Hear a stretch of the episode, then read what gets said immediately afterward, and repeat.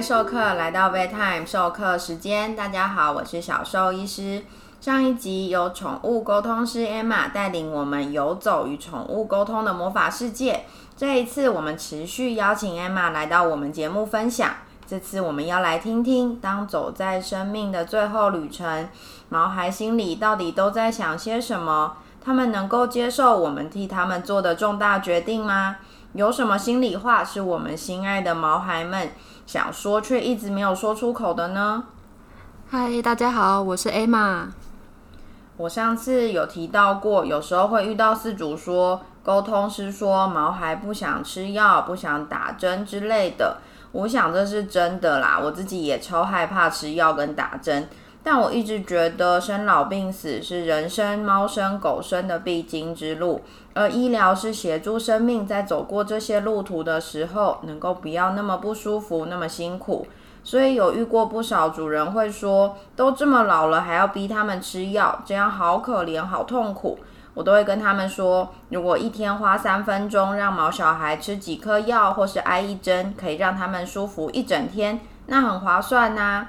但毕竟我不是当事猫当事狗，毛小孩舒不舒服，我们就会需要主人借由生活品质评估表帮毛小孩做评估。不知道 Emma 能不能分享一下？通常对于这些末期医疗，又是打针又是吃药，不同毛小孩是不是也会有不同的看法呢？嗯，我觉得你好有耐心的说明给饲主听哦，能当你的病患真的是很幸运的事情。其实，照顾者会将自己想象的动物的感受当做宠物真实的感受，这是难免的。很多照顾者都会跟动物对话。据说科学证实啊，会跟动物说话的人都是高智力族群。而且间接显示他们是很有同理心的哦。因为我们兽医师跟兽医助理每天都在跟狗狗、猫咪说话，哎，我们都会走到他们前面说：“哎，饭饭怎么没有吃完？哎，你怎么把家里搞得这么乱？”我们都会笑说：“如果我们在医院外面啊，都会被人家当神经病。”好像有时候，呃，我在家人的眼里应该也是这样子的奇怪吧？整天对他们说话。话说回来。有时候动物即使看得很开，觉得不看医生、不吃药也没关系，但是他们往往会顾及照顾者的感受。如果能让家长感到安心呢，他们也会接受就医检查。我也会看需要跟家长说明，可以请医生做专业的生活品质量表评估，然后依据这个来做出适合毛小孩和家长的决定。当初请沟通师跟我的狗狗肥肥沟通的时候，肥肥已经瘫痪了两个月了。他很直截了当的说，他希望有尊严的活着，希望可以痛快的离开。其实我很希望在那个时候就能够知道，动物生活品质是可以交给兽医师评估的。也想请小兽医师多说一点有关生活品质量表的细节。其实生活品质并不是交由兽医师评估这么简单的事情，是由每天照顾毛小孩的照护者，就是各位毛孩的爸爸妈妈，定期评估生活品质变化的状况，其实应该才是最适当，也会比较符合现实状况的。当然，也可以由兽医师评估目前健康相关的生活品质，比如说脱水的状况啊、营养的状况这些。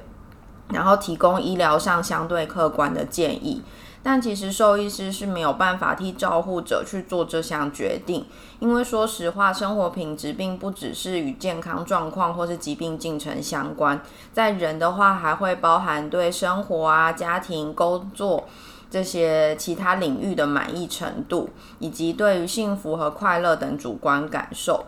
但这些毛小孩都没有，我们其实没有办法替他们做这些评估，只能借由最接近他们的照护者来观察，并且做记录。所以照护者才是最了解自己宝贝生活品质好坏的人。那这样也就是说，我们帮毛小孩做的生活品质评估，其实是一个还蛮间接的评估方式。所以即使在相同的情境下，最终的决定会是什么，会因为照护者主观的想法有所不同。举例来说，以我们在前面两集介绍的生活品质量表，低于三十五分就会需要考虑是不是应该放手，提早让生命离开。在台湾，可能因为华人社会对于生命比较执着，也许到分数降至十五到二十分，甚至更低，那照护者才会考虑进行安乐死。但对于西方社会，比较多人会认为说，活着的每一分每一秒都是要自由快乐的。当不自由不快乐了，那就不需要迟疑，是该让放手让毛小孩离去的时刻。因此，可能评分一旦低于三十五分，他们就会很果断说好，我们就做这个决定。这样，我想问 Emma，是不是有不少饲主会选择在这种很困难抉择的时刻来找你帮忙传达彼此的想法跟期望？嗯，的确，在宠物生命的最后阶段，有许多的饲主都会定期请沟通师帮忙传达他们双方的想法跟感受。最近刚好遇到几只宠物是有慢性疾病或是进入安宁阶段的。那像我朋友 Marie 的狗狗彤彤，在接触动物沟通之前，是在学习 T Touch 的时候认识 Marie 和彤彤的，距离一起上课已经有好几年的时间了。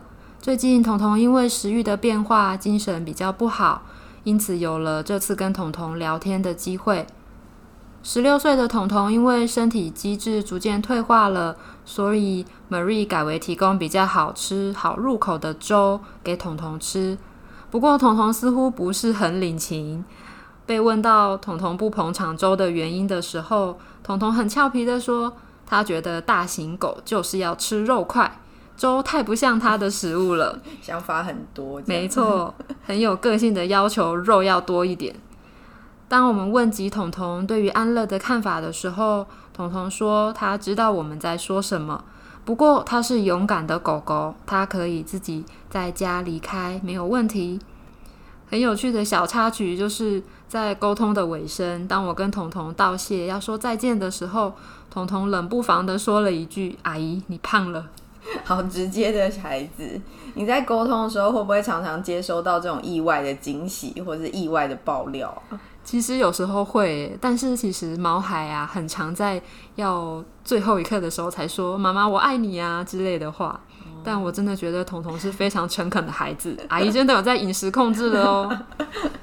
其实，在生命最后的阶段啊，我都会跟照护者说，我们现在走的这段路，不论长短，我都会希望毛小孩跟他们的家人都是快乐的。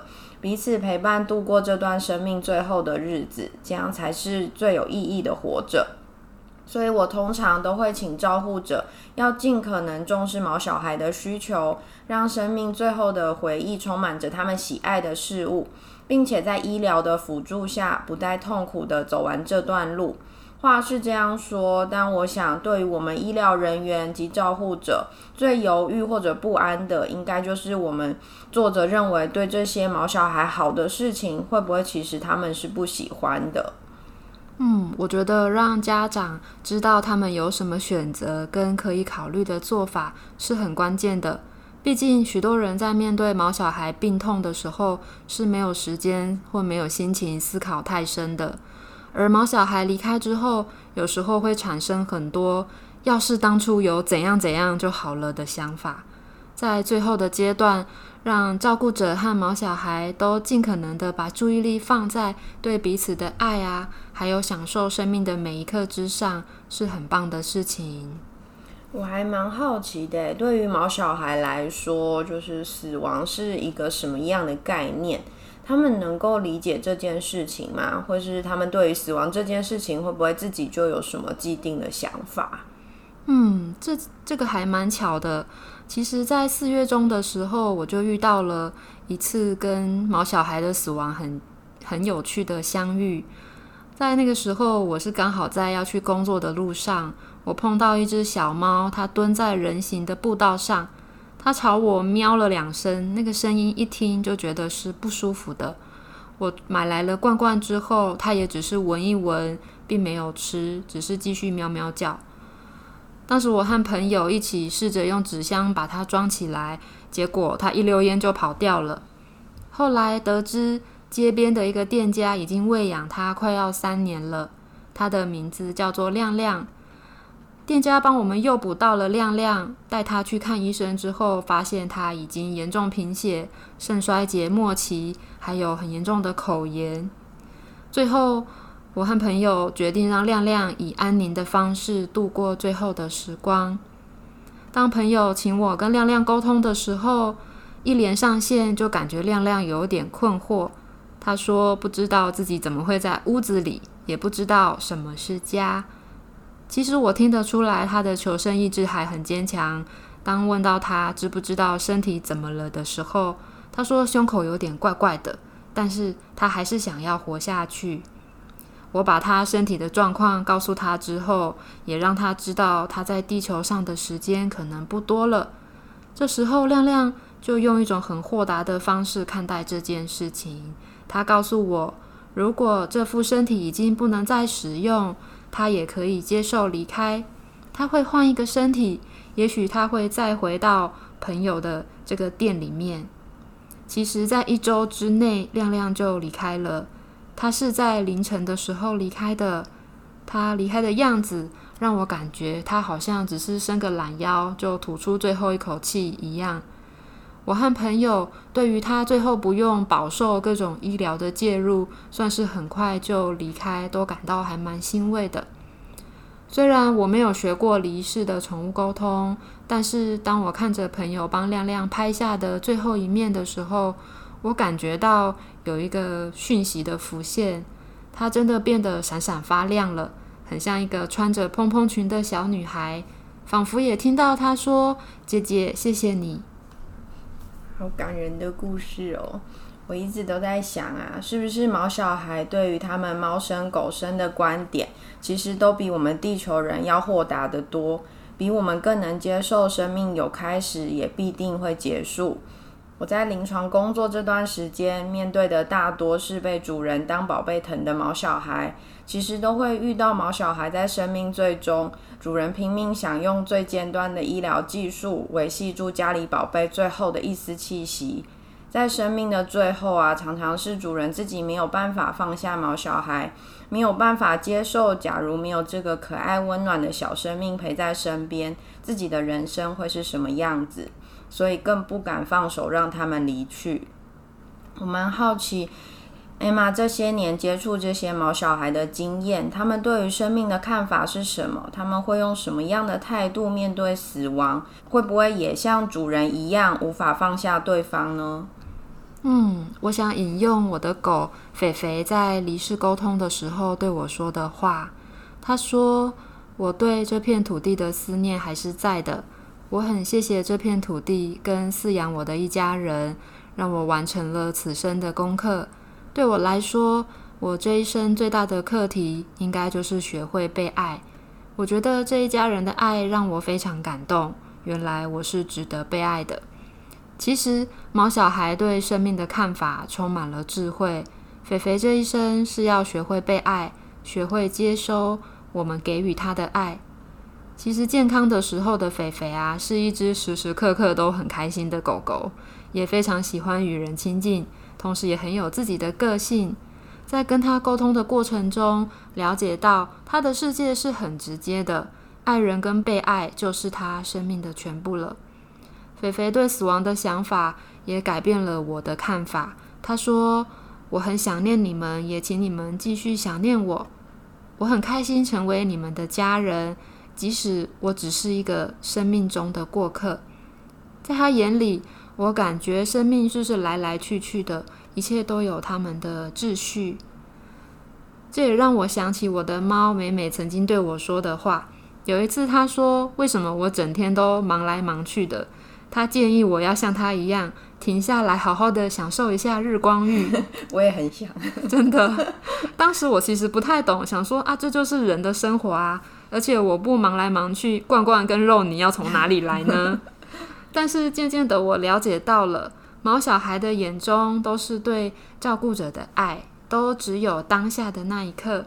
也许感觉很短视、很笨拙，但是他们吃东西的时候就是好认真的在吃，欣赏外面的鸟的时候就是全神的灌注。甚至捣蛋的时候也是不遗余力。真的，他们就是，嗯，现在这一刻该做什么事，他们就会非常认真的去做。没错，在临床工作这几年，其实遇过不少慢性疾病末期或是重症的狗狗、猫咪。当走到某个阶段，现行的医疗已经没有办法再为毛小孩做更多了，我就会试着提出安宁或是安乐死的选择。有遇过完全无法接受的爸爸妈妈，因为可能还无法面对毛孩即将离开他们身边，但也确实有遇过饲主算是松了一口气，会说。医生，很谢谢你替我们做出这样的选择。我们知道他正在承受痛苦，但又很怕自己提出这个方式，代表就是放弃他了。其实这种时候，我都会很希望自己能够代替他们的毛小孩，安慰他们的爸爸妈妈，让他们知道大家都很努力了。我想毛小孩一定也可以感受到主人对他们满满的爱与心疼，但我确实没有办法代替毛小孩说话。不知道 Emma 有没有遇过这样的场景？通常这个时候，毛小孩到底都在想些什么？他们能不能感受到主人对他们的爱跟不舍啊？每个毛小孩都是独一无二的个体。以我的狗肥肥来说，当我知道它对于安乐的接受度很高之后，我是先把安乐当做一个选择，并没有直接就带肥肥去安乐了。过了一周，因为我的工作需要必须留在外地，肥肥的状况也更加恶化。在很多方的评估之下，我选择了安乐。我其实不确定肥肥或其他的狗狗在想些什么，不过我很确定，此时此刻的照顾者是非常非常难过的，而这样难过的重量，毛小孩是感觉得到的。因此，如果遇到安宁或者是有安乐打算的毛小孩，我都会提醒照顾者要把注意力放在对毛小孩的爱跟祝福，不管是什么样的信仰。都可以用自己觉得适合的方式祝福毛小孩。我自己会用的方式是传送光跟爱给毛小孩。这个做法很简单，在心里想象有一团光，这团光可以是任何的颜色，也许是金色、白色、粉红色或者银色，也许感觉不到任何颜色也是没有关系的。想象带着这团光。把自己对毛小孩的爱放在光里面，把它送到毛小孩的身上去，包住毛小孩。如果有学习过灵气，也可以传送灵气给毛小孩，帮助他的意识脱离身体，可以更顺畅。当然，送光跟爱，还有任何的能量疗愈，都不限定在临终的时候，其实在照护的期间也是可以的。而相同的送光和爱啊，也可以传给自己，让自己更加稳定跟平静，陪伴毛小孩走最后的这段路。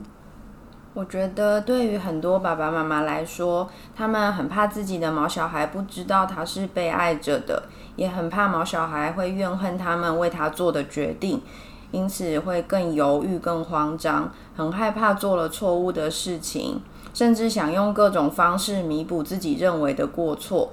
我想借由 Emma 提供的这种照护方式，可以让照护者明确的把自己的心意传达给自己的宝贝，也让自己更确认这份爱是存在的。这是一个创造美好的生命结尾的方式。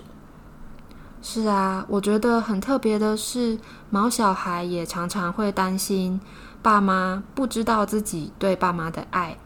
的确，透过沟通还有传送这种祝福，都能够再次确认双方的想法。还有最重要、最重要的就是对彼此的关心跟在乎。现在宠物安乐园、宠物殡葬业也越来越多。各种宗教仪式也都有在替毛小孩进行，会有事主问毛小孩关于后事或是下辈子的事情吗？因为我遇过不少主人蛮在意这些事情，甚至有听过要将毛小孩做成标本，永远生活在一起的。但依照你前面分享的经验，感觉毛小孩应该不是那么在意这些事情吼。其实真的有许多人会和动物讨论到死亡后的遗体处理方式。其实我也想要告诉饲主呢，可以向动物学习豁达的生死观念。这是因为在一次沟通中，我曾经跟一只狗狗聊到死亡后狗狗期望的骨灰要怎么处理。当时狗狗的反应非常的剧烈，它重复的说：“我不要和妈妈分开。”其实我蛮惊讶的，因为很少遇到这样子的回应。在询问照顾者之后，照顾者说，他的确常常跟狗狗说。妈妈跟你要永远在一起，永远不要分开哦。所以，虽然动物看待生死是比较豁达的，但他们其实很在乎照顾者的感受。那至今接触过的沟通个案中，大部分的动物都把死亡当作是一个过程，而不是终点。也就是说，现在的身体死亡之后，宠物的意识，或者是说灵魂，是不会消失的。动物和人类之间的连结也是存在的，这样的连结也可以说是离世的动物永远都活在我们心里。而当意识离开身体之后，其实就和身体没有关系了。所以也遇过毛小孩会说：“呃，爸爸妈妈想要怎么处理离开之后的身体都是 OK 的。”或者会有很贴心的动物会告诉家长说：“用他们希望的方式处理就好了。”除了跟活着的毛小孩进行沟通，听说已经离世的毛小孩也是可以进行沟通的。通常是什么情况下会进行？嗯，是的，有许多沟通师会提供离世沟通。许多人很好奇，当宠物离世之后要怎么沟通？其实这背后的原理就是，我们是在做意识，也就是灵魂的交流。灵魂不受到任何时间或空间的限制。毛小孩的意识和我们的意识在身体死亡之后都还是存在，只是没有形体而已。那说到离世沟通进行的情况啊，通常都是在照顾者感觉需要再跟宠物连接的情况下，会请宠物沟通师做宠物的离世沟通。呃，我自己的例子比较特别，我是在一次催眠中直接和离世的肥肥沟通。当时，肥肥在一片很绿、很美的草原上，非常开心的奔跑着。他说他还有一些事情要去做，然后他就越跑越远了。其实我那时候感觉自己是和肥肥的连接都还在的，但我不用再跟着肥肥了。我们已经有了各自的旅程，我也会把它放在心上。感觉是一个很美好的画面。不过肥肥是很忙，还有事情要去做，对，任务很多。我一直在想啊，不论是地球人，或是毛小孩的隆重葬礼，或是身后仪式，常常是为了安慰还活着的人，同时也借由这些仪式，带着还活着的人，随着时间与仪式过程走出悲伤。不知道 Emma 会觉得宠物离世沟通有这样的成分在里面吗？我后来发现自己其实很想知道安乐死的这个决定到底有没有做错，也想安慰自己，我跟肥肥的连结没有断掉。在离世沟通的时候，肥肥告诉我他已经不痛了，他没有痛的感觉，可是他的心还是闷闷的、酸酸的。人这个世界已经离他很遥远了，可是这是一个充满爱的地方。他也请我不要责怪他人，也不要自责，这一切都是有他们的安排的，是自然而然发生的。其实听到他这样子说，我非常的难过，因为在肥肥生命的最后，最后，我真的有非常多的怀疑跟不确定。但是现在回头看，我了解到肥肥就是要教会我，生命是有他们的秩序的，我们只能一直不断的珍惜，再珍惜每一次。生命的相处，并且把毛小孩留在心中，时常的祝福跟思念他们。因为我自己的宗教信仰，我也曾经询问过肥肥离世后有没有需要我们为他做什么。肥肥告诉我，他需要的已经不是地球上的人类可以给的了。我们能给他的是爱，但是肥肥已经接收到满满的爱了。我觉得离世沟通的确与身后的仪式和葬礼有共通点，但是更多的是它传递了一份互相惦记跟祝福的讯息。Emma，你这次真的是带领我们用毛小孩单纯的思考方式，重新看待生命与死亡。我想，安宁、安乐这些沉重的议题，常常使兽医师以及各位毛孩的爸爸妈妈，可能一辈子都无法知道自己是不是真的做了最正确的决定。嗯，真的很开心能和大家分享有关动物沟通的一些事情。其实只要记得和动物相处的日常中，时时的互相传达爱的想法，表达感情，珍惜每一个平凡的日子，毛小孩都很清楚，能够接收到家长的心意的。希望由今天的内容能够理解毛小孩对于生命的想法。让各位毛孩的家人们可以更坦然面对我们为家里宝贝做出的决定，能够更放松的面对死亡这件悲伤的事情，并且学会在画下句点之前创造更多美丽的故事。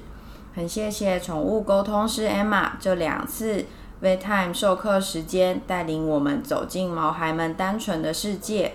也期待有更多地球人尝试以毛孩的视野体验生命的美好，不要留下遗憾。接下来 v Time 授课时间，到目前已经走过第五单元喽。小兽医师将要在之后为大家带来猫咪行为特别节目啦，下周三准时相见喽。